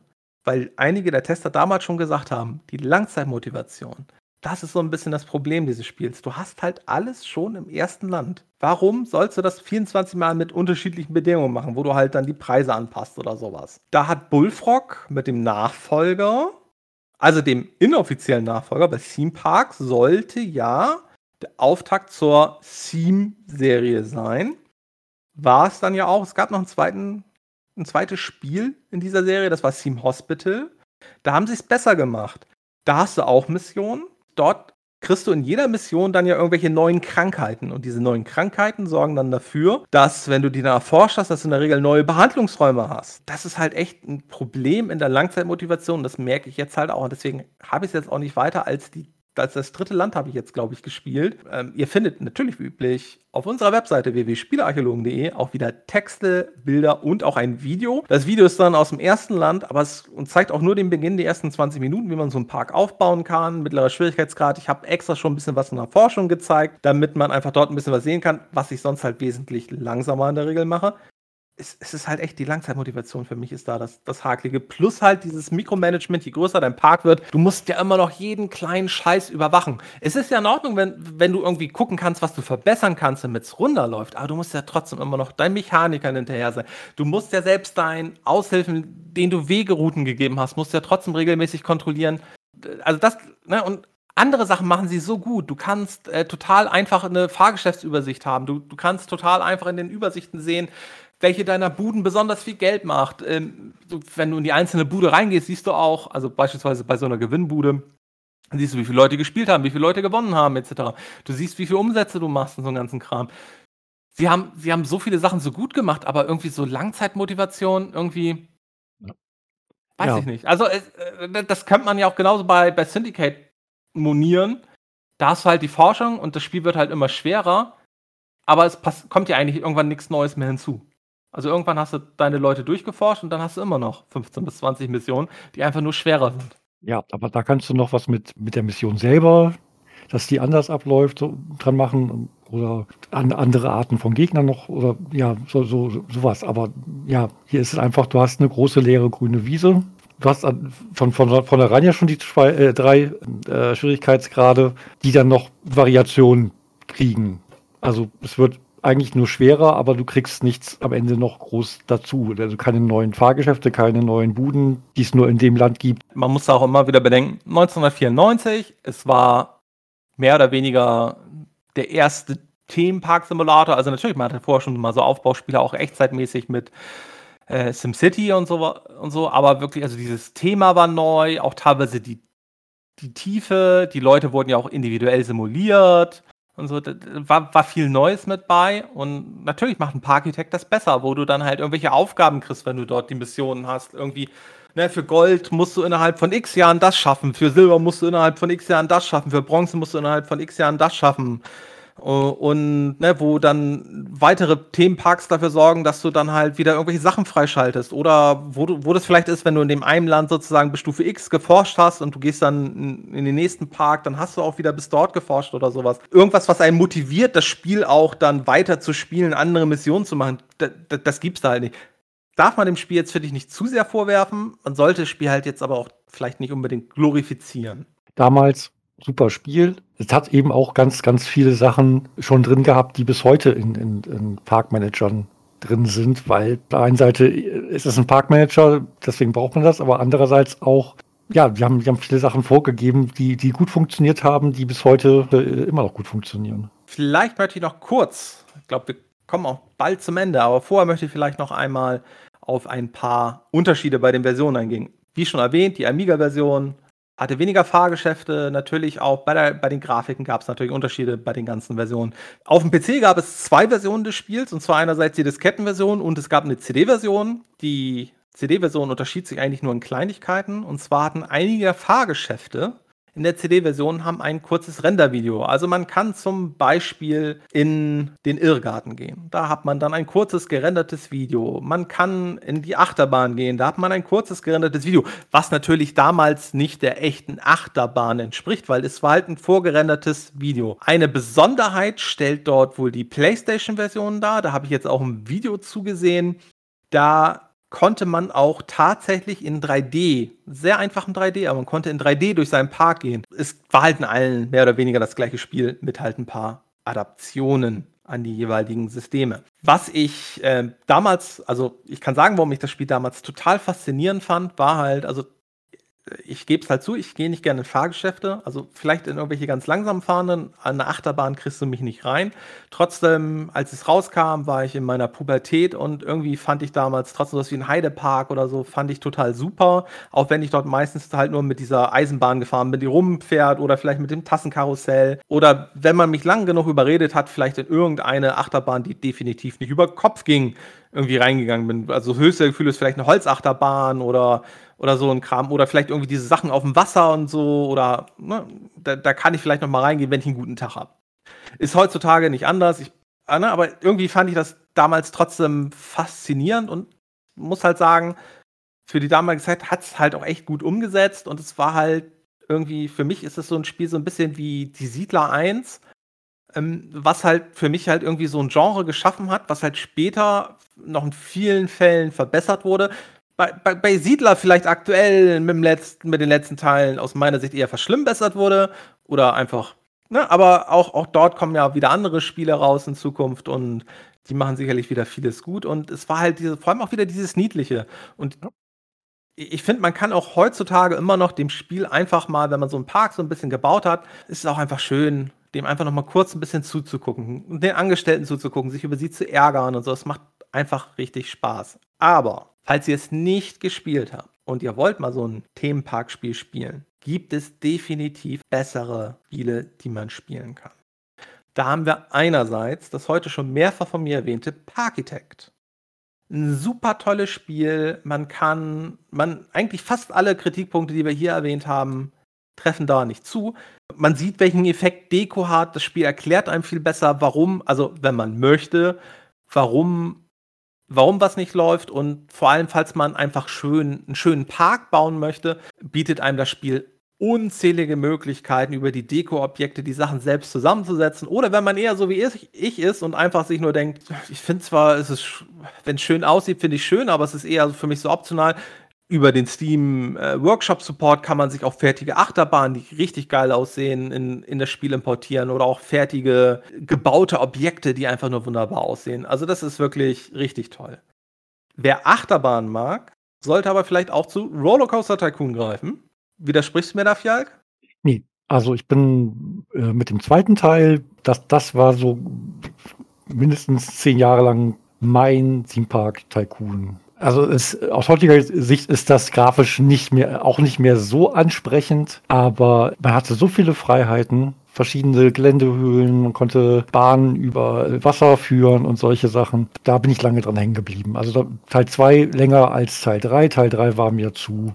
Das war grafisch total toll, aber das war, das war für mich mehr so, ja, guck mal, was wir jetzt alles machen können. Aber es war von der Tiefe und so war, war Teil 2 für mich eigentlich immer der, der bessere Teil. Wenn ihr Rollercoaster Tycoon euch besorgt, besorgt euch Teil 2 aus dem Jahr 2002. Teil 1 von 99 geht, aber besorgt euch lieber Teil 2 in irgendwie einer Deluxe-Version mit den Erweiterungen. Da habt ihr viel Spaß. Wie du gesagt hast, grafisch vielleicht ein bisschen gewöhnungsbedürftig, aber Teil 2 gibt es auch zig Mods für und so, kann man auch heutzutage noch ganz gut spielen. Parkitect, wenn ihr was ein bisschen moderneres haben wollt, also wo man auch die Achterbahn viel freier bauen kann, das ist ja auch bei Rollercoaster Tycoon mit, also das ist ja generell heutzutage so in dem Genre so bei allem, wo Coaster dran steht. Man kann die Achterbahn natürlich heutzutage viel freier bauen und man kann Stunden dran verbringen, eine Achterbahn fertig zu bauen und wenn das Spiel äh, Steam Workshop Support hat, kann man sich dazu nutzen und auch einfach dort die fertige Datei runterladen. Falls ihr generell so denkt, ja, irgendwie so ein so Parksimulationen, dann gibt es natürlich irgendwie ein Zoo Tycoon, Planet Zoo von den Planet Coaster Machern zum Beispiel. Oder wenn ihr es ein bisschen mehr mit Filmen habt, wie Jurassic Park, gibt es Jurassic World Evolution 1 und 2. wo aber das Parkmanagement doch sehr in den Hintergrund rückt. Es geht dann eigentlich eher um die Forschung und das Einfangen von Dinosauriern und das Aufziehen und denen einfach eine schöne Umgebung zu machen. Wie auch bei diesem Planet Zoo, wo es eigentlich eher dann darum geht, dafür zu sorgen, dass die Tiere extrem glücklich sind. Ja, wobei da dann natürlich auch wieder der, der dieser krasse Punkt ist mit, so, ich habe alles gemacht, jetzt schalte ich mal die Sicherheitsvorkehrungen aus. Noch viel krasser ist als bei Theme Park. Auf jeden Fall, wenn die Löwen deine Besucher auffressen oder der T-Rex oder irgendwelche anderen durch deine Besuchermassen strömen, ja, steigt der Puls kurz ein bisschen. Theme Park war sehr erfolgreich. Es war wohl Bullfrogs erfolgreichstes Spiel in Europa zumindest. Sieht man ja allein schon daran auch, auf was es für eine Breite an Plattformen portiert wurde. Das hätte man halt nicht gemacht, wenn, wenn sich das Spiel nicht schon so gut verkauft hätte. Es gab zwei Nachfolger zu Theme Park. Der erste Nachfolger hieß Theme Park World 1999 und dann gab es den Theme Park Manager, der in Amerika, da Bullfrog dann schon längst zu Electronic Arts gehört, Sim Theme Park dann hieß. Maxis gehört ja auch zu Electronic Arts und hat ja mit Sim City, Sim Ant, Sim Farm etc. die Sim-Serie gestartet und da dachte man sich, das kann man doch wunderbar nutzen. Beide Teile haben eins gemeinsam. Sie bringen das Spiel in die dritte Dimension, was aus heutiger Sicht eher dazu führt, dass es schwer ist, sie heutzutage zu spielen. Wobei Theme Park World habe ich, hab ich auch geliebt. Ja, 1999 war das ja auch wirklich, also war das ja auch noch eine, eine gute Grafik. Ich glaube, die Figuren waren damals immer noch 2D, aber ne, man ja, aber es, fiel, es, war, es war, war, waren gute 2D-Sprites. Also es fiel nicht so wirklich, es fiel beim Spiel nicht wirklich so auf, dass, dass, dass die 2D sind. Und das war auch nicht schlimm. Also, weil es war halt trotzdem ein 3D-Park. Und du konntest schon bei den, bei den meisten Fahrgeschäften aus der Ego-Perspektive mitfahren.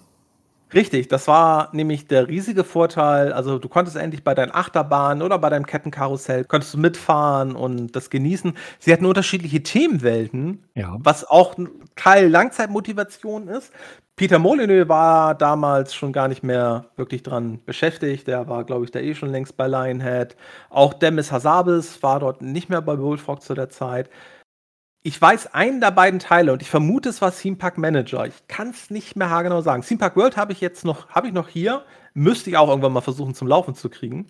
Aber Theme Park Manager habe ich, glaube ich, damals und deswegen fand ich das zwischendurch richtig, richtig geil. Ähm, ich hatte damals eine, ich glaube, es war eine Elsa GeForce Grafikkarte. Elsa hatte damals auch eine 3D-Brille rausgebracht, so eine Rot-Grün, also wo du dann auch nur die Hälfte der Frames dann, also ne, die Hälfte der Frames hast du auf dem linken, die Hälfte der Frames hast du im rechten Auge gesehen. Und ähm, ganz, ganz grauenvoll. Aus, aus heutiger Sicht würde man sowas nochmal benutzen, glaube ich. Aber die hat, konnte einem halt so einen 3D-Effekt vermitteln. Und damals fand ich das richtig geil, damit dann irgendwie diese Achterbahn ähm, zu fahren. Das war schon ein cooles Gefühl. Also so ein bisschen schlecht wurde einem, also mir dabei auch. Und ja, das äh, habe ich damals eine Zeit lang ganz gerne damit gespielt, aber mit Theme Park Manager ging die Serie dann unter und aus dieser Theme World, Theme Series gab es halt eigentlich nur Theme Park und Theme Hospital. Wobei wir über Theme Hospital vielleicht dann auch irgendwann mal reden müssen. Eigentlich ist jetzt unser Fazit für die damalige Zeit ein gutes Spiel, aber aus heutiger Sicht spielt man vielleicht besser andere Spiele. Ja, nee, also für den Nostalgiefaktor kann man noch mal ein Stündchen reingucken, aber von der Grafik ist es immer noch schön und niedlich aber alles andere, diese, ja, es, es, es fehlen zu viele Komfortfunktionen, es ist teilweise zu unübersichtlich. Da gibt es einfach auch noch aus den 90 nee, nicht, also aus den frühen 2000ern schon viel bessere Sachen. Richtig, und dann haben wir ja heute ein komplettes Feuerwerk im Park abgefeuert. Uh. Und den Punkt haben wir nämlich fast vergessen. Der steht nämlich, sehe ich gerade, steht nicht in unserem Dokument. Wie konnten wir das dort vergessen? Das Feuerwerk. Gab es nicht auf allen Systemen? Wenn ich es richtig gelesen habe. Auf Amiga nicht. Am PC gab es das. Weißt du, wofür es gut war? Um alles in Brand zu stecken. Nein. Dann wahrscheinlich für die Unterhaltung, der, für die Laune der, der, der Besucher. Richtig. Wenn man das Spiel heutzutage spielt, kleiner Tipp, gebt euch den Spitznamen Horza und benutzt im Spiel Shift C, dann äh, kann man das Feuerwerk auch regelmäßig benutzen, um die Stimmung im Park einfach zu verbessern. Das überdeckt dann nämlich so ein paar Probleme, die man hat. Allerdings hat es einen riesigen Nachteil. Das Feuerwerk kostet Unsummen an Geld. Wenn man nicht cheatet, ist man besser damit aufgehoben, was anderes Also seinen Park zu fixen, anstatt das nur einfach zu übertünchen. Es ist halt, man kann es vielleicht mal kurz anmachen, aber es ist nichts, um es die ganze Zeit laufen zu lassen. Dann war es das für Theme Park und wir hören uns in der nächsten Folge. Bis dahin. Bis dahin, tschüss.